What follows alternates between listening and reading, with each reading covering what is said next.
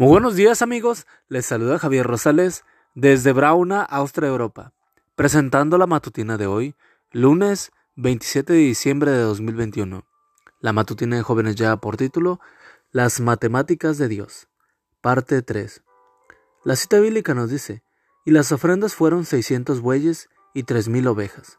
Segundo de Crónicas 29:33. Me sentía desanimado, nada me estaba saliendo. No lograba vender ningún libro, ninguna revista. Habían pasado tres semanas y estaba listo para regresar a casa. Pero esos no eran los planes de Dios para mí. En la iglesia de Tacubaya comenzaría una semana de evangelismo por el pastor Clayton de Puerto Rico. Decidí esperar esa semana, esperando que Dios me hablara de alguna u otra manera y me indicara qué hacer. El pastor parecía que sabía qué estaba pasando con mi vida. En cada tema me sentía identificado. Era un llamado para mí. En esos momentos mi vida espiritual estaba débil. Descubrí que no estaba buscando a Dios, para nada. Entonces recibí iluminación de parte de Dios y dije, ¿cómo quiero realizar esta labor si cada día me levanto tarde y lo único que hago es tomar una ducha, desayunar y una pequeña oración de 3 a 5 minutos pidiendo la bendición de Dios.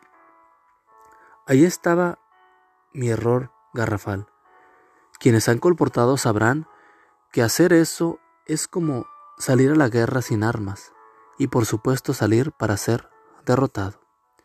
Así que en la noche decidí hacer una oración ferviente y le dije a Dios, Señor, sabes que estoy desanimado, sabes que incluso estoy un poco deprimido por mis fracasos pero ayúdame a despertar.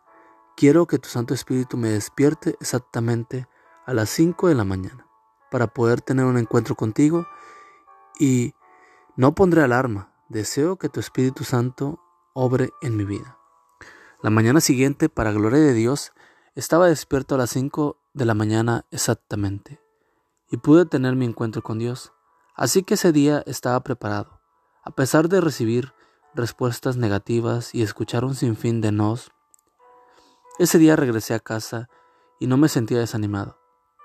Llegó el segundo día y adivinen qué. Me había quedado dormido otra vez. Así estuve algunos días. Un día me levantaba, otro día no, me quedaba dormido, hasta que dije, basta, Señor, no puedo, seguir, así, fluctuante y vacilante. Quiero que cada día tener un encuentro contigo. Si tú no me despiertas, no voy a poder hacer esto. No voy a poder hacer esta grande labor. Así que te lo encargo. De ti dependo. Los días cambiaron para mí. Dios respondió mi oración. Cada día su Espíritu Santo me despertaba a las 5 de la mañana exactas. Y yo podía llenarme de su poder a través de la oración y del estudio de su palabra. Logré comprender que el comportaje no se trataba de vender libros, se trataba de compartir el amor de Dios y dar esperanza a aquellos que no conocen de Cristo Jesús. Las cosas no parecían mejorar en cuestión de ventas, pero yo estaba fuerte y animado. Cada día regresaba feliz a pesar de no haber vendido nada. Así pasó el mes de mayo, junio, julio.